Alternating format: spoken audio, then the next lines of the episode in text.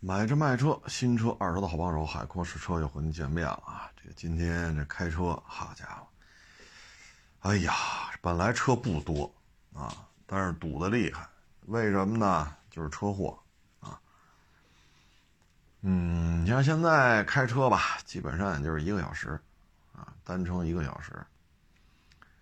但是呢，今天就遇人在五环上纹丝不动啊，我一看肯定是出车祸了。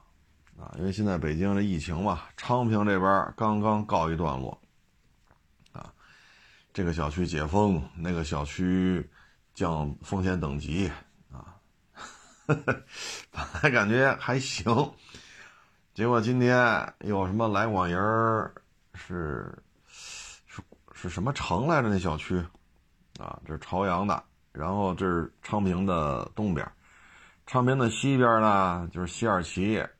是什么？是哪个？是哪个小区来的？哈，又出好几个。哎，现在啊，就北五环这车呀，已经少很多了。因为之前是昌平，现在是来广营和西二旗，实际上都是北五环往北啊。但是这个交通事故吧，主要原因就是什么呢？我觉得啊，一就是并线啊，二呢就是跟车距离。并线呢，是你辅路上主路，主路下辅路啊，还是说这车道并那车道？再一个就是跟车啊，前面突然一脚刹车，你反应不过来，咣当就蹭上了。所以这里边吧，就是我们说的，就是什么呢？就是并线吧，你得悠着点啊，看清楚了，看好这量啊，不能说我打灯了我就得并。那你得看后边这车跟你这距离是多少，您啪一把，后边根本就反应不过来。再来就是跟车距离，啊，现在车已经真的是不多了，所以车速，唉，反正就这撞的吧。我看的是中间车道，俩 SUV，我也没注意，反正就是俩 SUV，啊，这个两台车还错着，后边那车的左前灯顶了前面那车的右后灯。哎，我也没看清楚，因为人太多，啊，不是人太多，车太多。我看了一下，反正就是，到时候等等交警来吧，看地下这线是谁压的线，啊，这反正这俩车肯定是有并线的，要不然的话，同一车道内，你不可能说你的左前灯顶了人家的右后尾灯，是不是？哎，所以这个就就堵得一塌糊涂。回来的时候呢，也碰上一乐事儿啊，就是立汤路嘛，往五环开。他快到奥森那儿啊，路的西边有一高档小区，啊，嘣儿就出来一个特斯拉，就最大个儿那个欧翼门那个大 SUV，啊，一把就并进来了，因为就两条车道嘛，右边是绿化带，左边绿化带。绿化带再往那边呢，才是封闭的公交车道。他快到奥森了嘛，就两条车道，他啪往这一拐，他从小区里出来嘛。他后边呢，应该是个蓝鸟吧？哎，不对，西马，西马。这西马呢，就往我这边并，我在左边车道，他在右边车道。我赶紧按喇叭，你并过来，我躲不开了呀。啊，我没想到。这车就这么往里并，然后急刹车摁喇叭，差点撞到这西马上。西马的骑着像相当于撞上也是西马的全责，但是咱谁也不为了撞车出来的，是不是？一脚地板刹，就得躲开这个西马。然后西马呢就跟在这个特斯拉白色的大 SUV 后头，啊，那你并过来了，你得加速啊，他又不加速，慢慢悠悠，慢慢悠悠。过了得有半分钟吧，这特斯拉一脚地板油啊，不对，地板垫 啊，地板垫歘，然后并到我前面来了，那叫一个快。然后前边呢，其实已经是红灯了。我说这几个意思呀？慢慢跟过去啊，这尾号三零幺啊，然后车牌的左边贴着一个妈妈 in car 啊，就是车里边那意思就是车里边有小孩呗。我说你车里有小孩儿，你也不能这么往上并啊！好家伙，反正我并进来了，我别人我不管。这差点连环车祸，啊，因为我当时车速大概是五十吧，那限速应该是七十，啊，我我开的是五十，边上那西马呢慢一点，我说就从我这条车道正好就超过他了，不用并线，因为就我们俩车嘛，都各走各的。结果呢，我是五十，那西马可能也就四十多，这特斯拉往里一并，就这一下，好家伙，我勒个去！我说就在你妈妈引抗，啊，你就是贴一堆实习的标，你这么并，这也是有风险的呀。并过去的时候，这等红灯吧，我停在边上，我就扭头一看，你穿白羽绒服吧，一女的，啊，我说这东西知道自己车里可能有小孩什么的，或者说是什么情况嘛，但是你就得你你知道了，你贴这个了，你不能说别人都得主动让着你啊。你这么开的话，真是太危险了，啊，真是太危险了。这是我地板刹了，车都拉了带了，这才停下来，啊。所以你说这个，哎，就每天呢，其实就这点事儿啊，要么并线，要么你跟车距离，啊。这今天是命大，躲过一劫，啊。今儿我要撞上，我肯定顶着西马，我的右前灯顶着西马的左后灯。啊，然后我再一顶西马，西马假如说没停住，他再撞那特斯拉，这就是三车连撞。啊，三车连撞。唉，所以每天的交通事故吧，其实都是这些事儿，啊，都是这些原因啊导致。他有些人对于拐弯并线吧，他心里没谱，那最后还反正我并进来，你们就让我就完了。很多女的驾驶员都是这么，都是这种心态。我都并进来，你还不让我？啊，他没有一个判断距离的这种、这种、这种感觉。他对于主路的车，我要右转九十度并进来，这主路车距离是多少？我并进来之后又是多少？他一点概念没有，所以他会把车开成这样。你一并进来，地板刹了，摁喇叭，这个那拉了带了，人家一点反应没有，还特别慢，过了得有小半分钟。呲儿，地板电啊，不能说地板油了，地板电。那你说你这种开法，我勒个去！辅路并上主路来，以这么慢，也就二十都不到啊，也就十几公里的速度，你能压压三十秒或者压二十秒？那后边车谁也别走了啊！本来这车道都挺顺畅的，你这么一并线，谁也别走了。啊，那西马呢？也不知道为什么就骑着线开了，啊，就骑着线开了，是吓坏了还是怎么个意思？他也差点撞上，我差点撞上他。啊，你这么开的快吗？限速七十，我开到五十，这离上限还这还有一段距离呢。所以，唉，就没法弄。就是我得买一大车，啊，这是金壮，我得有安全感。我都并线了，你为什么不让着我？就他老是这种思维方式，啊，他他控他他判断不了主路这车多大的档子，我能并进来，并进来让你得加速啊，我们都四十多五十这个车速，您库嚓十几，然后一压车压二二十秒三十秒，这玩意儿你说，哎，这这这这这这一天天的呀，啊。这我我们也不知道说什么好了，反正，哎，这这随缘吧，啊，随缘吧，没撞上就算我命大，撞上了，这还得跟交警解释啊！你看，不是我追尾，这真不是我追尾，我的原因，这是他们那么开，对吧？西马这么病，你把我给连累了，那那那只能这么解释了，那没法弄啊，啊，哎，就这一天天的呀，就是。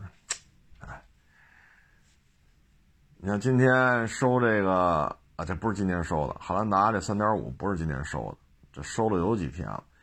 收了之后吧，就一直去买件儿。他呢收了，当时我们趴地下看的时候呢，他有一个减震筒啊就漏了。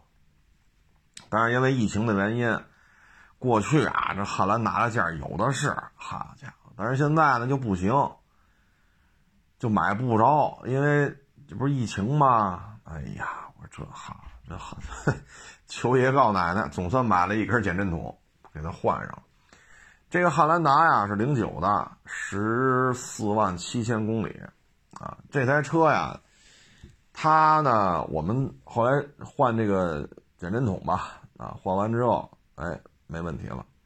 其实原原原来车主啊，对底盘很多件呢也做了更换。你比如说后边它不是四驱的吗？它后边啊有一根半轴是新的，这应该是新换的。前边我忘了是哪个了，也是新换的。然后减震筒呢，我们也给它换。所以这车呢，因为年头零九的嘛，它底盘橡胶件该老化它就得老化，这是客观规律。这不能说因为它是丰田的，它永远不坏。这话也不能这么聊啊！车龄到了，该坏就得坏。然后这个主要这车主要耽误耽误在这个买件上了啊，因为现在物流什么的也受限制啊。嗯，有的呢能发过来，有的呢发不过来啊。我们也不知道怎么闹的。所以，哎，这车主耽误在这儿了啊。其实平时买减震筒，基本上上午打钱，下午就到了，或者上午打钱，第二天就到了，到了就装，装完就完事儿了，这就拖了好些日子，哎，这整个现在物流也是受影响。嗯，石头完了吧？石头完了，现在也就 OK 了，啊，别的也就没什么。汉兰达卖的也多，卖的也多。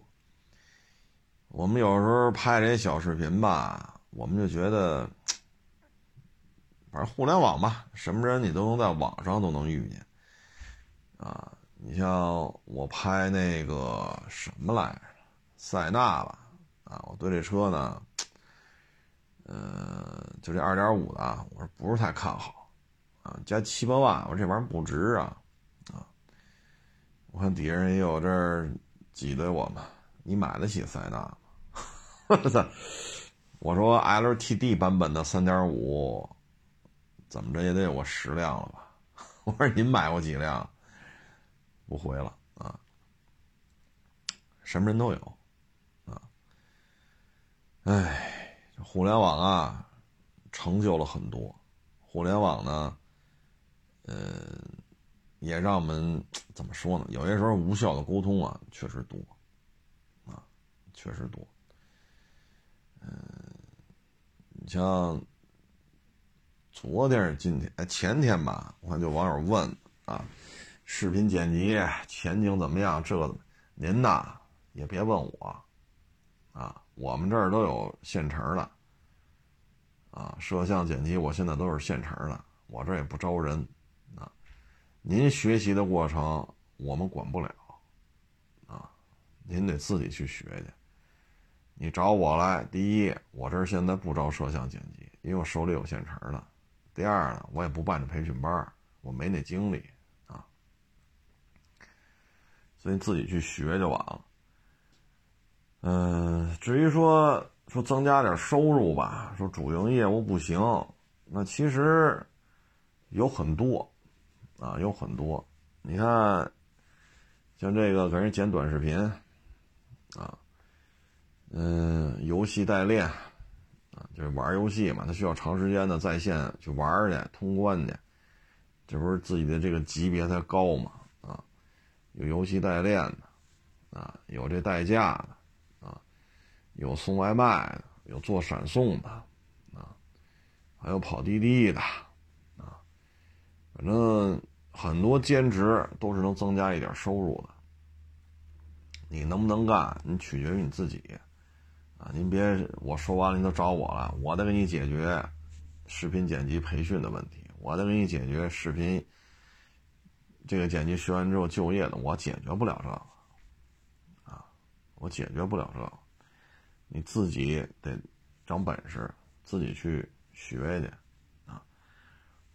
当初呢，其实我学这些呢，不是说我干的就是摄像，也不是说我干的就是剪辑，只不过当时呢就觉得。新生事物，啊，自己也不算年轻了。你想，就是十这年头可不近了，所以呢，自己就要学。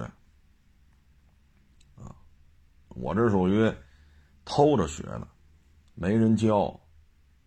啊，摄像什么的，包括也问呗，这这怎么就这么拍？这怎么就这么拍？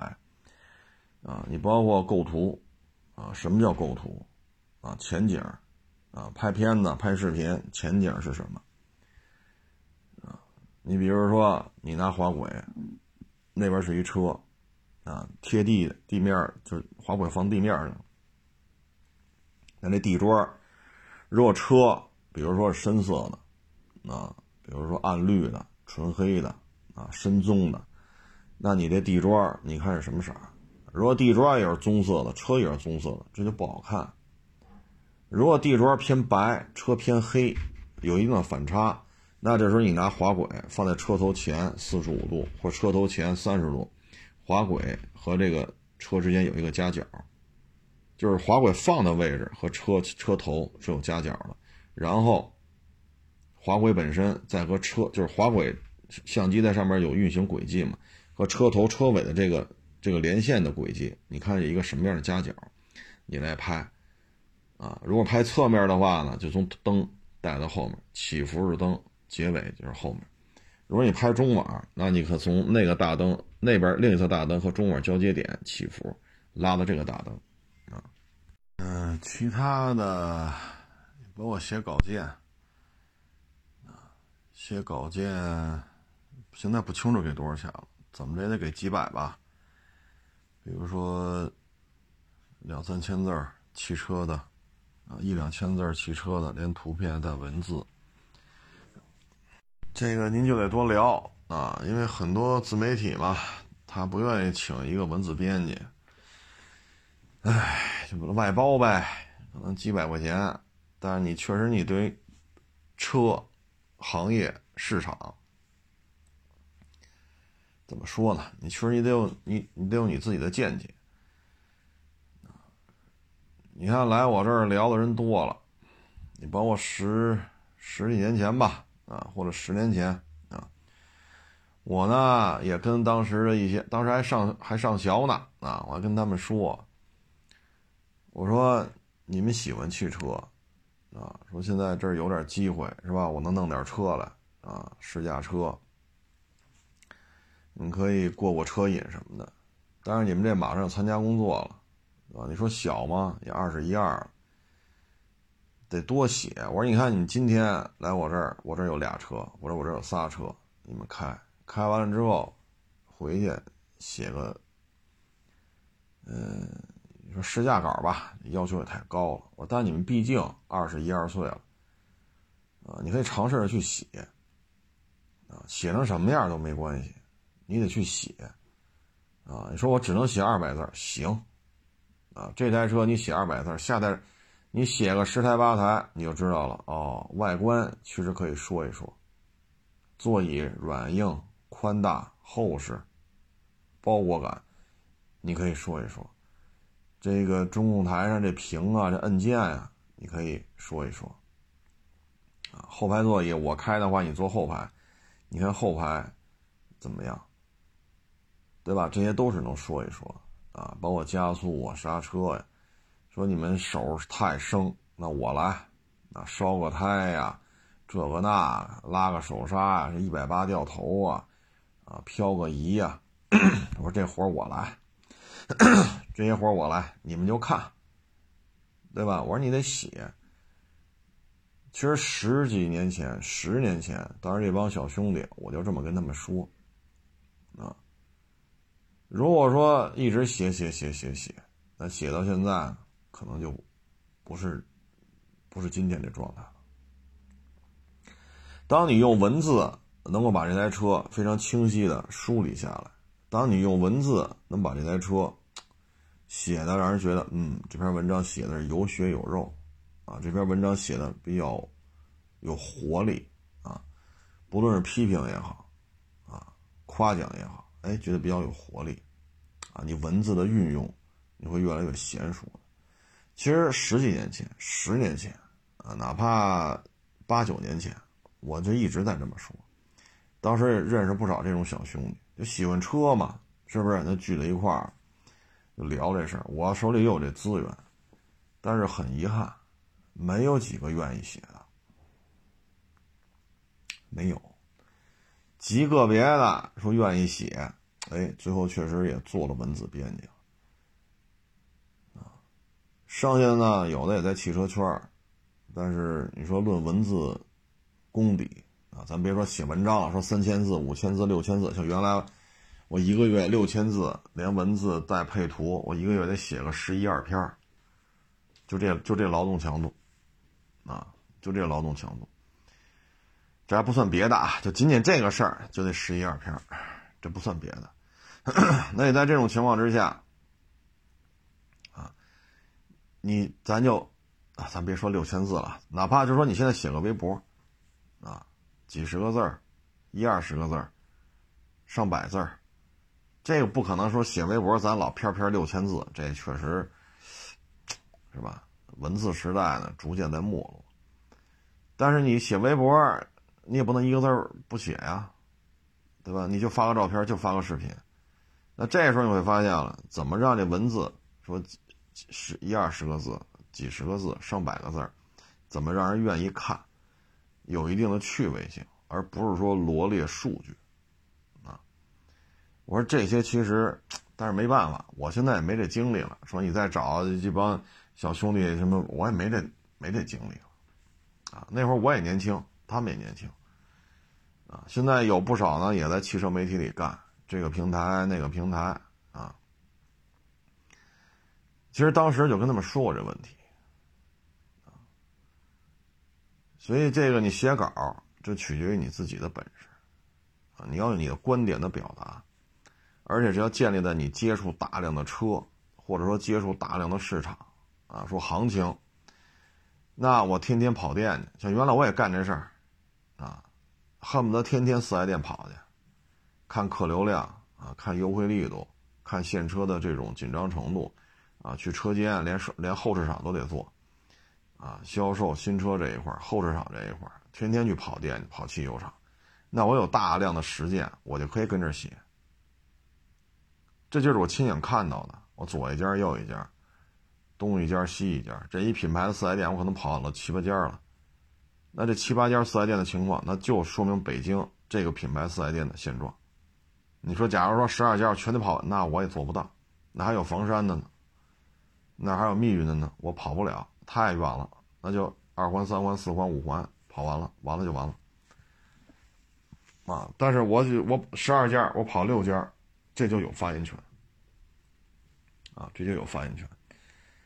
所以你要去挣这个钱，你得有你大量的实践。可是现在呢？你说现在这些孩子有谁愿意吃这苦？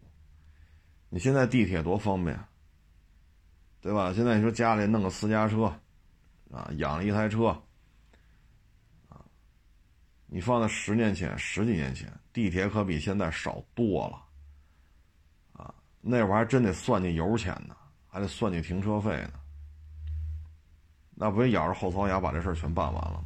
所以现在一说四 S 店怎么着，一说汽油厂怎么着。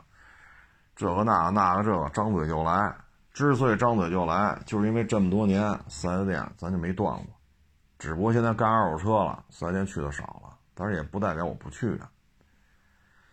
所以你要挣这钱，你得付出啊，包括一些文字这个词汇的这种运用啊。有些人呢就好写个古诗。啊，写个车就得写个古诗，写个车就得写个古诗，啊，那看您风格呗，您古汉语玩的利索，那您就写。但是呢，观点的表达，啊，文字的运用，啊，这些东西你玩的转，你这个稿件就会有人用。现在应该是给几百吧，具体也不太清楚啊，反正就这事儿吧，就各位呢就自己琢磨琢磨啊。这个，哎，怎么说呢？书到用时方恨少。所以呢，喜欢，你不能太那什么，啊，嗯，说我只想挣钱，我写他写篇稿五百，他写篇稿八百，我我也得挣钱，我现在开始写，凭什么他挣钱？他算干嘛的呀？傻叉一个。那你写吧，你不能说哈，看见人写，那人之前跑了多少店，那人家去了多少趟汽油厂，人了解了多少售前售后的事儿。那这些你的你这些功课你做了吗？所以这些事儿吧，指这生活，你就得有相应的这些积累，而这些积累积淀沉淀是前置的，你先要有多少多少的付出，后边才会开花结果，这跟种地是一样的，不去捧地去，啊，不去清杂草去，不去施肥去，不去下种，然后。浇水，啊，芽儿长出来了啊，再清野草，再去防止虫害，啊，让那些种子发芽、长大、开花、结果。你不能说就看这果儿挂在那儿了，嘿家伙，他们家凭什么种了棵那个苹果树？凭什么我也得吃？那人可能就已经付出以年为单位，付出了多少时间了？所以说挣钱跟之前的付出、积累、沉淀都是有关系的啊。包括咱们说这网约车啊，不是网约车，就这代驾啊。您平时开车就耍鸡贼啊，右转道直行啊，左转道直行啊，直行道右转呀，直行道左转呀，是不是？您平时净干这种事儿，然后你还。做代驾去，人车主干吗？出了事人，人不得找你啊？然后你自己车不在，我横不练，是不是？您这车门也刮了，杠也嘎了，翼子板也刮了，恨不得轮毂都刮了。您这一一圈哪哪都刮了，老公这车开三年，刮的乱七八糟的，啊，那您这手艺您就别开别人车了。所以这都是你之前的积累。你说你平时开车特别规矩，我就没有违章，哎，咱驾照就没被扣过分那行，那您最起码您遵章守纪啊。然后呢，你这车也不老少开，但是呢，没发生过交通事故，没剐蹭过，哎，那也行。那你可以去考虑干这个代驾，这也是你之前的积累。之前的这种沉淀，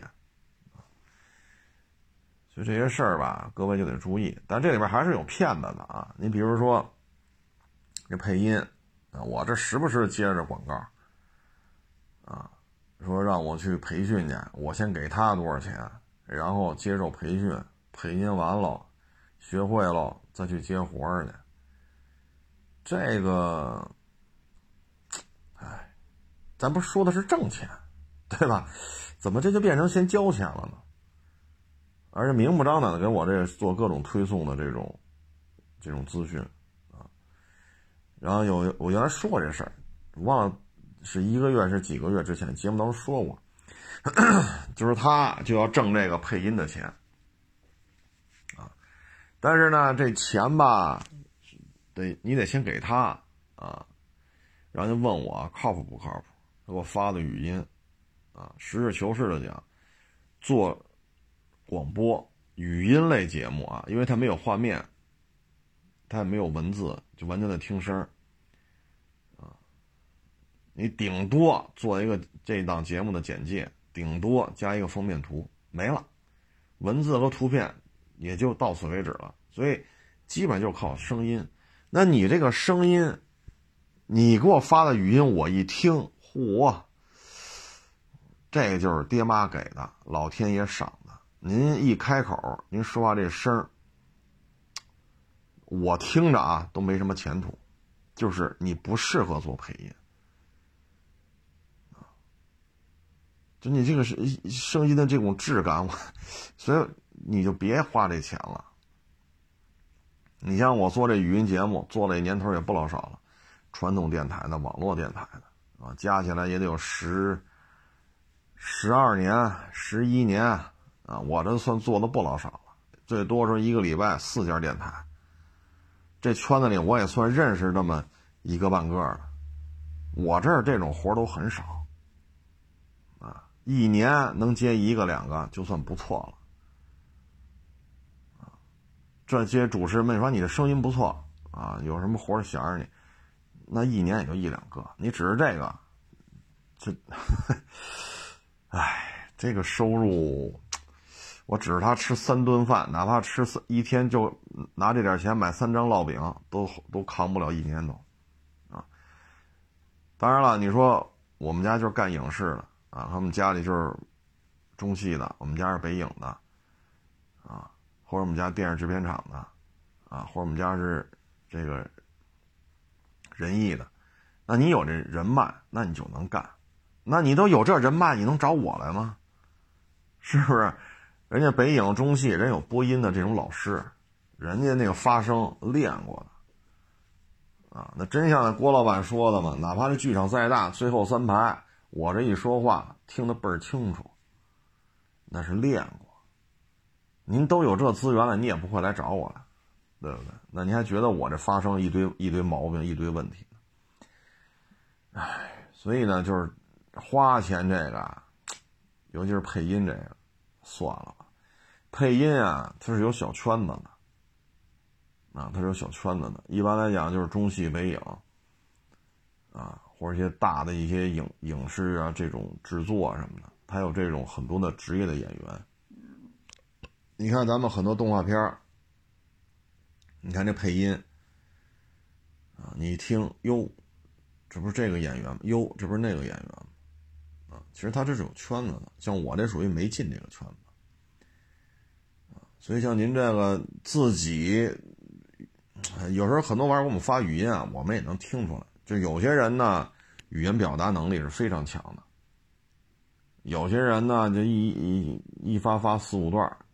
到底什么车我也没听明白，所以就是说你自己平时语言表达、文字的运用，可能就是这个这个行业啊。要我说就是什么，你要有这圈子，你都不用找我了，你都找到我这问来了，就说明这圈子你也就别干了啊！真的你也就别干了。音质好的人很多，就声音有磁性，声音有穿透力，声音有厚重感，这样人很多。中国十四亿人呢，会说话的多了呵呵，是不是？所以这碗饭不好吃啊，就别说花钱了。他跟刚才咱说那个汽车视频啊，或者说短视频剪辑，跟那个说咱不懂，那花点钱培训一下，那是有技术门槛这个是老天爷给你的。你看德云社说相声啊，德云社说相声，你看烧饼这个嗓音。你再看岳云鹏这个嗓音，你闭上眼睛听，你听一听，这就属于嗓音是是不一样的地方啊。就这个，你听的音质就不一样。像我有时候关注天津说相声的啊，那叫什么来着？铁胳膊赵六，铁胳膊赵六，我我没关注他，就是那哥俩说相声，老拿铁胳膊赵六说事儿。你看那哥俩，一个细高个，一个三十九了，说，啊，那细高个卷毛，那那个稍微矮一点，但也得一米七几啊，稍微胖一点。我那哥俩叫什么名我还真忘了。你看他们俩那音质，啊，捧哏的声和逗哏的声是不一样的。但是那很遗憾，那哥俩叫什么我还真，哎呀，真没记住。我就是老记着他们拿他们那个剧团的一个打岔嘛，铁胳膊赵六嘛啊。你看那哥俩捧的音质、逗的音质是不一样的。你闭着眼睛听一下，你别说光听他那包袱，哈哈搁那乐，你听他说话那声音，啊，语速、音质，这是啊，您琢磨琢磨，那您琢磨琢磨。所以有些钱呢，咱能挣；有些钱呢，老天爷没赏咱这口饭，是不是？你像好，我呀，我教人跳芭蕾去，我勒个去！就我这裤腰，我还教人跳芭蕾呢。我想挣这碗挣这碗饭吃，你老天爷没赏我这身材，对吧？所以我觉得视频制作呢，可以花点钱去培训一下啊。但是身边呢，我也有认识的，也花了钱了。他那个还学的早呢，七八年前了啊，花了上万，然后又买那苹果电脑，学费就上万，学各种特效这那，学完了吧，不爱干。我这就没招了，这个，这就没这就没招了。为了找一门手艺而去学这个，这个他有些有些时候吧，就是你喜欢什么，这是很重要。你不能说我为了学门手艺，我得找点什么，找点什么事儿干啊？这有一培训班，行行行，聊两句还行，挺聊得来的，花钱学吧。你这个结果就很难讲了，也许行，也许不行。你像我这儿那大兄弟，这就属于不行。七八年前的事儿了，啊，所以这个东西剪片子吧，它也需要天赋，啊，它也需要理解，它也需要你的执行，包括你长时间干这个，腰椎受得了受不了，眼睛受得了受不了，你都坐不住，你就想出去溜达去。你就不可能坐在电脑前面一坐坐八个钟头，一个坐十个钟头，你就受不了这个，你何必去学呢？这是不是客观事实？啊，所以有些事儿吧，自己琢磨琢磨，啊，量力而行。说现在形势经济形势就这样，啊，挣钱费劲，啊，这，但是总结来看吧，第一。厚积薄发，先去种树去，然后才有树荫儿。这话说的没错吧？再一个，老天爷赏没赏你这口饭吃？啊，您给我发那语音，好家伙，我一听，您这音质，呵 就说话这个声音，他就，所以有些事儿吧，啊，您自己得琢磨。啊嗯，反正找点副业干也不老少，啊，写稿去，啊，视频剪辑去，啊，然后你要有什么专项的这种，啊，你可以可以教一教，啊，你比如说您钢琴弹的不错，那你可以教小孩弹钢琴的，啊，说您这原来是足球队退役下来的。那你可以去教人小孩踢球去，啊，所以有些东西吧，还是先评估一下自己，啊，哎呦，你说到这个吧，我就想起来了，哎，那天谁跟我说来着？机油啊，是九几年的吧？一个报纸什么集邮大赛，他问我说，当时是这么火吗？我说是，但是邮票逐渐淡出。你说短视频也好，微博也好，啊，公众号也好，关于集邮邮票啊这个报道已经很少了。这大概就是二零一零年吧，有的微博，随后出的微信，再往后是公众号，啊，自打这互联网的资讯到这种程度了，基本上邮票就退出了。现在已经很少有人关注这个了。确实，当年是规格是很高的。啊，当时呢，你像八十年代、九十年代，可以说精神文明建设非常的匮乏，啊，你也没有什么传播的手段，看电视、看报纸、买杂志，剩下就是扎堆聊天，没了，没了。那邮票呢，开创了一个新的一个资讯的一个窗口啊。当时你看比较常见的啊，各地会有邮票这种协会。啊，他会组织活动，然后呢，大家都喜欢邮票，大家会凑一块儿互相串。当时啊，以这谋生的也有，但很多呢还是爱好。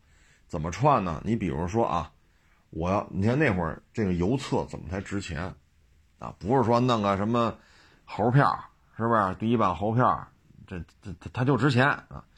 不是这么讲的。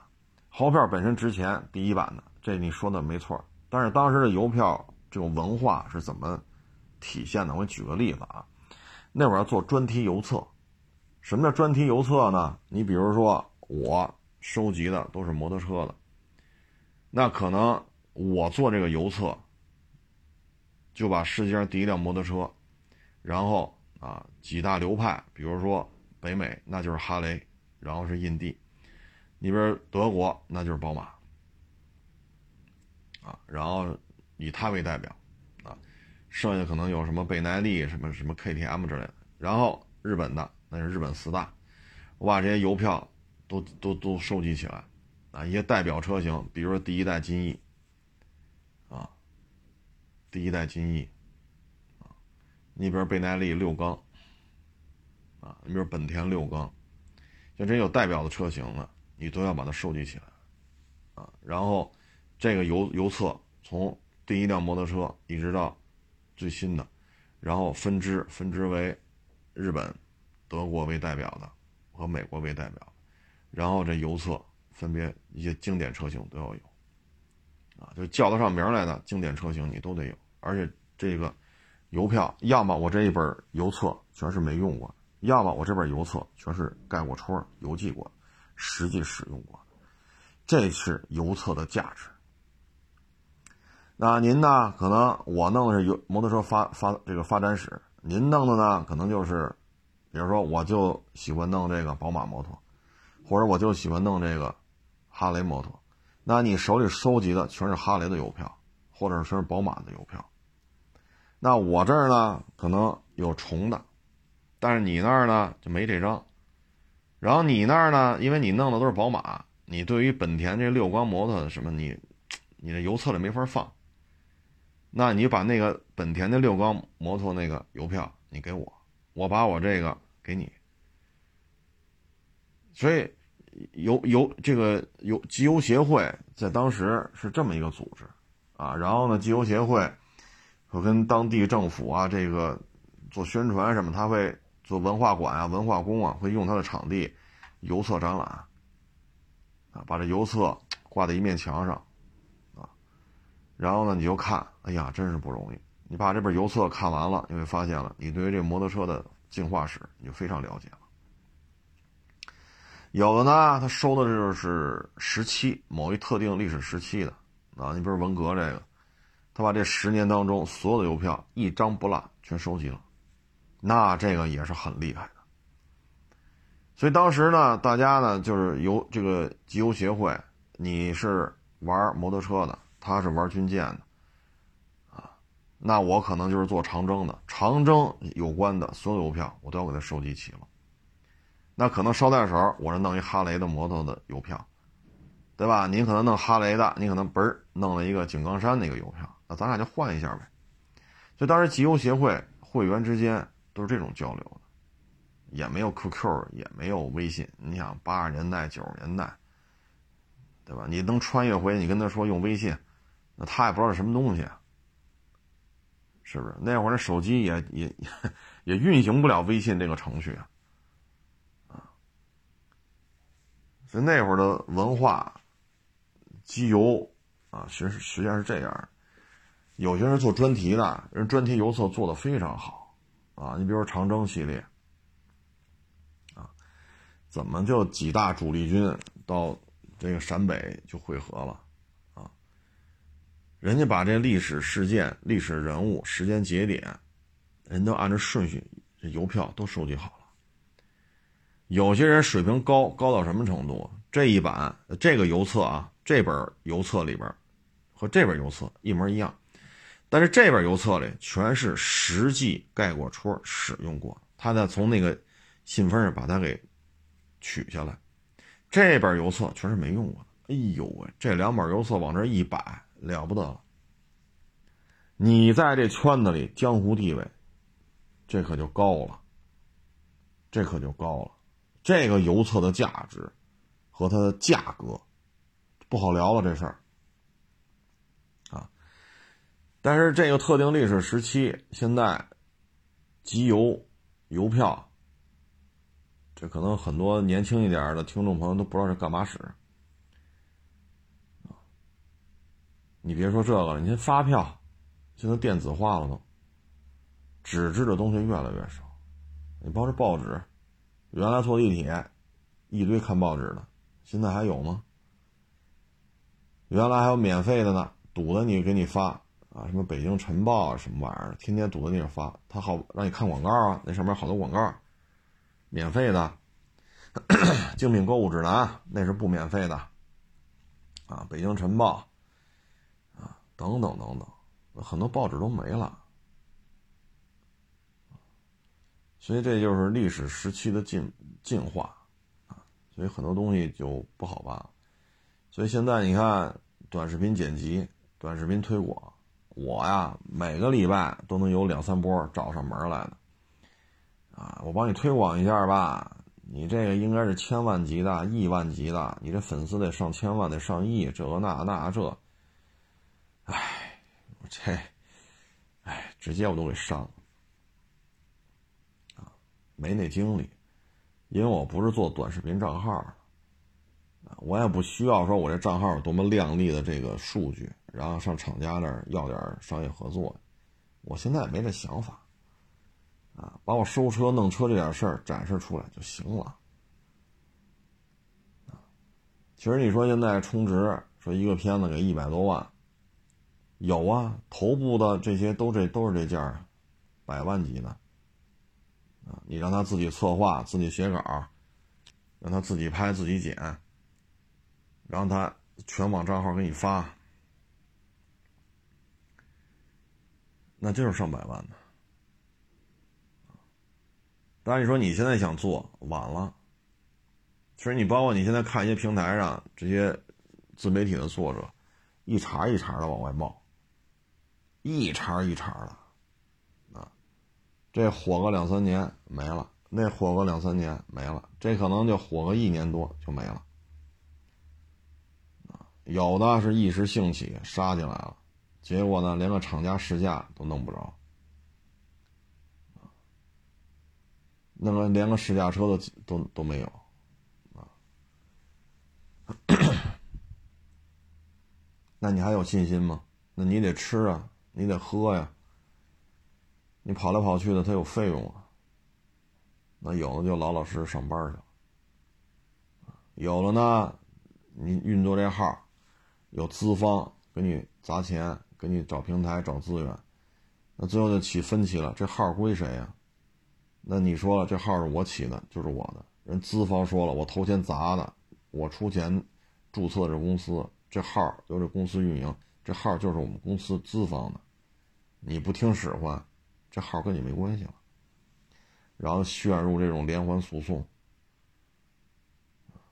所以你看，一九年其实形势就不太好，二零年、二一年这属于，就尤其尤其是现在萧条。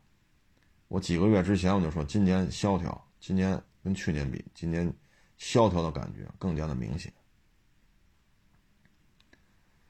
所以很多自媒体就更活不下去了。所以这东西做自媒体也不好做，啊，尤其是汽车这一块因为主机厂日子好好过的就这么几家了，人家名单里可能就三十家，都经营好多年了，你说非得掐进去，有活想着我啊，给你拿回扣啊，世家会叫着我，这就很难了，很难了。还有很多呢是大平台离职的，人家自己要做号，自己做一个号。有的呢是在大的自媒体里边混来混去，看明白了，哎，不就这点事儿吗？操，人家把公关啊、厂家、平台，你总有接触的机会嘛。你在这大自媒体手底下干，干个一两年，整明白了，人就单独干了，就把原来的东家给踹了。反正挣多挣少的，你一年挣十万不也是自己的吗？是不是？你不像你原来在平台干，在大的自媒体那儿干，这边要受制于老板的、领导的这种各种制约，这边呢甲方提出各种要求，你也得听着。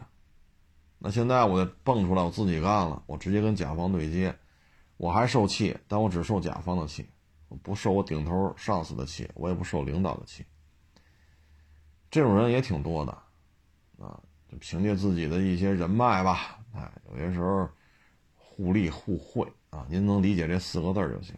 互利互惠，也能挣个仨瓜俩枣的吧？啊，弄个二三十万、三四十万，上班去也不见得能挣这么多，是不是？还这么多考核呀，这那，那那我自己干呗，挣个二三十、三四十，那我落我自己手里了。所以就是怎么干的都有，啊但是这些人吧，要么大平台出来的，要么是大自媒体出来的。像有些吧，这脑子一热，车车评人都傻叉，我要来，我要干。你后边有资本行，人家给你砸个几百万，给你平台上砸位置，给你买流量，给你买粉丝，那行。你要是没有这些人给你撑着，你可怎么办呢？你看有的火火了一年多，完了销声匿迹了。你没有自己的现金流，你怎么运转？唉，其实其他的也行，像探店。那天是谁来着？开饭馆那网友跟我聊，说找去了，谁谁谁，短视频的，来我这一次五千，啊，就说啊，你看今儿我带你看看正宗的什么什么什么，嘿，你看那家人气儿倍儿旺，哎呦喂，这菜做的，你看这一口劲，哎呀，这好吃，呀真香。就是白吃一顿，再给人五千块钱，就这个，啊，有了呢，号的粉丝比较多，可能是几百万了，啊，大几百万了，啊，随便拍一条点赞就上万，啊，那可能就是一万块钱一条，啊，甚至更高，几万一条。这里边呢，反正，嗨，快速成长，快速衰落，因为这门槛并不高。它不高在于什么呢？第一，主持人相貌过得去就行，因为看的不是人，看的是这吃的。第二，你花钱，你看现在我发什么都提示，你想上热搜吗？你花多多少钱就能让多多少人看见？你花多多少钱就让多少人看见？你花多少钱能上？我发点什么，一开机 APP 一打开都有这提示，哎，你就砸呗。那天是哪个网友跟我聊来着？说他们哥们干这个，一砸砸五万，砸了六万，五六万块钱人民币扔里边了，效果也一般。玩都这么砸，那就没效果了。全中国都不砸，就你一人砸五六万，那你就有效果。现在全这么砸，等于没没花钱我说这事儿咱就没法聊了，因为平台指着这过日子呢。你看短视频平台，啊，这员工数量上万，这工资谁开啊？都白干呢。你这玩意儿，哎，所以，哎，反正你就买粉儿、买流量、买点赞，初期拿钱砸，起来之后，然后上上一些热门啊，然后就去拍啊，一个片子五千，一个片子八千，一个片子一万。其实也都是素食文化，啊，吃什么都是嘿，夹着好吃啊！你看这肉炖的，哎呦喂，又烂乎又香，这味儿都进去了。哎呀，也不塞牙，吃完唇齿留香。这就属于什么呢？嘴皮子利索，张嘴就来。啃鸡腿也这套词儿，啃猪蹄儿也这套词儿。这套词儿你背个三五套，行了，每套和每套不重样，下礼拜再来一遍，挺好吗？啊但是这个呢，来的也快，去的也快啊，尤其是北京这种美食探店的呀，竞争太激烈了啊。它比较适合什么呢？你就做一些三四线城市的啊，可能这城市八十万就一百万，你就做这城市的还好一点啊，弄这么两三个号互相搭着用，形成这种账号矩阵，哎，弄个十几万、二十几万。这并不并不算难，啊，当然这听这金额你能听出来，这不适合大规模运作。说你雇三十个人那就算了，啊，就一两个人，一个拍一个说就完了，所以现在都是这种素食文化。我不是说这个吃要素食啊，吃方便面不是这意思，就是说你所拍出来这个作品，我不论你说车的、说房子的、说美食的，都是素食。啊，你看他说什么都这都是这道词儿，那你给我讲讲，你都是烤羊肉串儿这撒这个孜然辣椒面儿有的刷点油，那这些东西有什么讲究啊？不说，因为什么呢？没这时间，他要考虑传播效率，不能做太长。那你说这肉，对吧？内蒙的羊还分好多种呢，什么样的羊？烤着羊肉串好吃，那什么，这个羊定了，就这就这地儿的羊啊，这羊身上哪块儿肉适合烤羊肉串？这也不会说，为什么？时间不够啊。他就是什么？第一，我告诉你这店头它在哪；第二，店面又干净又整洁，人气特别旺；第三，后厨这火特别特别旺，人头也旺，炒菜的也多，烤串也多，特别旺。然后一吃满嘴流油，真他妈香。然后你拿我们这条视频来。能优惠多少？这把这几个点捋到了，齐活啊！基本上这这个片子就算 OK 了啊！最后一算账，都多多少钱？多多少钱啊？才吃这么点，才这么点钱，真合适。行啊！所以你真让人讲讲菜理，那纯粹扯犊子啊！所以这就是现状，这就是现状啊。今天我看还有网友跟我说呢，说这个男足又怎么怎么着了？哎呀，这个那个，哎，其实啊，中国男足最辉煌的时候啊，是体校时代，体校被扼杀了之后，或者说体校这套体系被摧毁了之后，中国男足包括女足就开始走下坡路。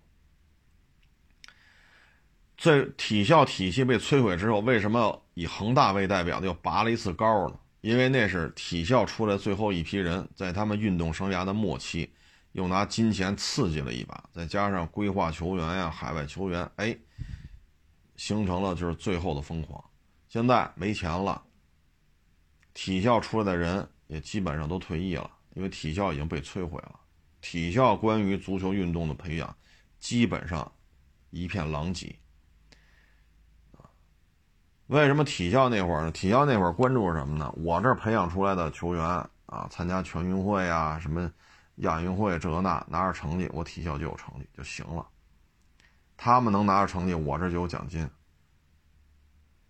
就这么简单，没有那么太多复杂的东西，无非就是行政级别提一级，对吧？区区域级的体校你别市一级，市一级体校不错，省一级，它就是这些东西。作为球员来讲，拿着名次了，不错，行。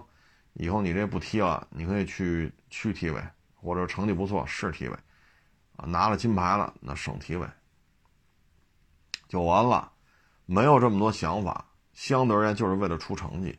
现在不是了，尤其是你看那小孩踢到十五六，有点潜质了，但是十五六能踢职业联赛吗？踢不了。那这时候家长就有想法了，我跟谁签？我得签什么合同？我得找经纪人，这那那这。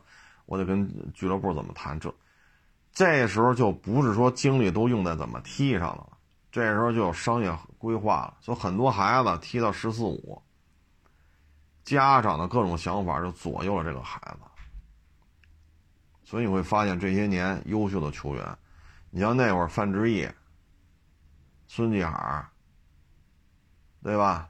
高洪波、谢峰、曹宪东、高峰。啊，你像这些人，啊，就包括李铁、李金羽、隋东亮，啊，你像这些球员，咱不说去欧美、去南、去南美啊，去欧洲，咱不说这，他们这些球员，当然在亚洲地区，这都是叫得上叫得上一号的。而这些球员，你看这岁数，没有低于四十的了，都四十多了。你像范志毅。这都过五十了，其实他们就是上个世纪九十年代体校最后一批出来的，啊，他们那会儿就是最辉煌，因为他们训练的时候就是最纯粹。当他们成年了，才开始进入这种金元时代。其实甲 A 职业足球就是金元时代，运动员的薪水大幅度提升，啊，先是每个月上万，每年上百万，然后每年上千万。这在体委、体校在那个时代是不可能。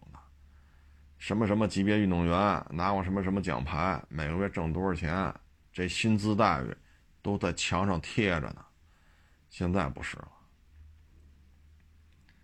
所以体校这个制度被摧毁了，然后大量的金钱利益，包括孩子家长从十四五岁就开始跟教练呀、什么体校啊、俱乐部就开始各种这种利益的纠纷。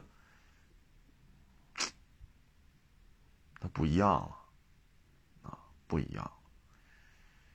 唉，所以为什么这几年足球运动这好苗子越来越少啊？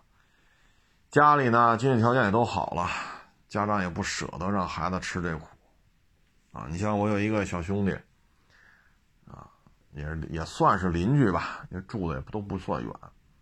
当年呢是打篮球啊，也是比较有天赋，都代表青年队去打青年队了。也就是说，你十八岁之后，你就有可能进入职业队了，这应该是正经八百打的不错。但是呢，就因为跟现在特牛逼的某个某个男篮这个球队青年队打，对方下下了下黑手，他跳起来的时候呢，对方，嗨，我就不说那么细了，他等于跳起来的时候是垂直于地面，落下的时候水平了，这腰先着的地，这一下就坏。一下就坏，最后没办法，为了治这腰就得打激素。这哥们儿身高就缩水，胖，特别的胖。你说为了篮球运动付出多少？最后谁管呢？没有人管，跟这俱乐部现在没有任何关系了。都说你现在身体这个，对吧？受了这么重的伤，身体打激素什么的都变了形了，谁来管？没有，自生自灭吧。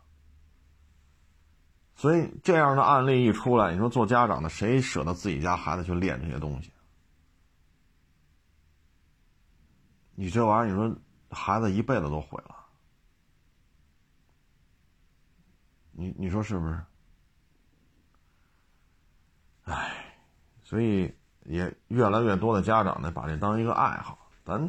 喜欢咱就玩儿啊，就当一个锻炼身体的手段。至于说职业联赛，算了吧，踏踏实实上个学，踏踏实实找份工作吧。咱家孩子没有那年薪千万的命，很多家长对这事儿已经看得比较开了。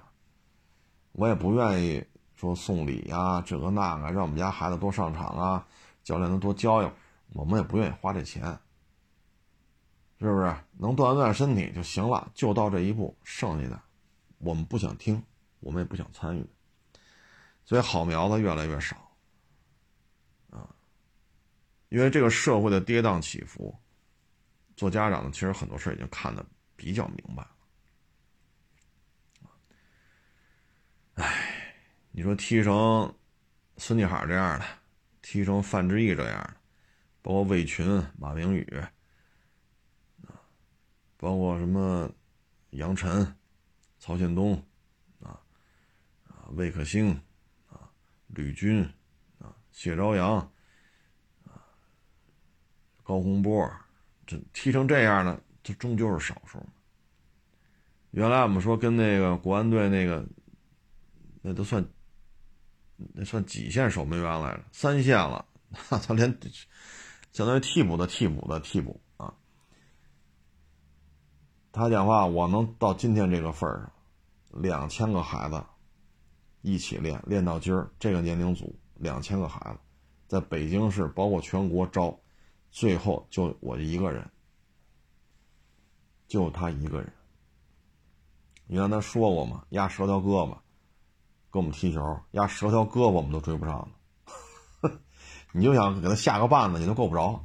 你踢篮球场，好家伙！三步，完了，人家一启动三步，你就彻底追不上。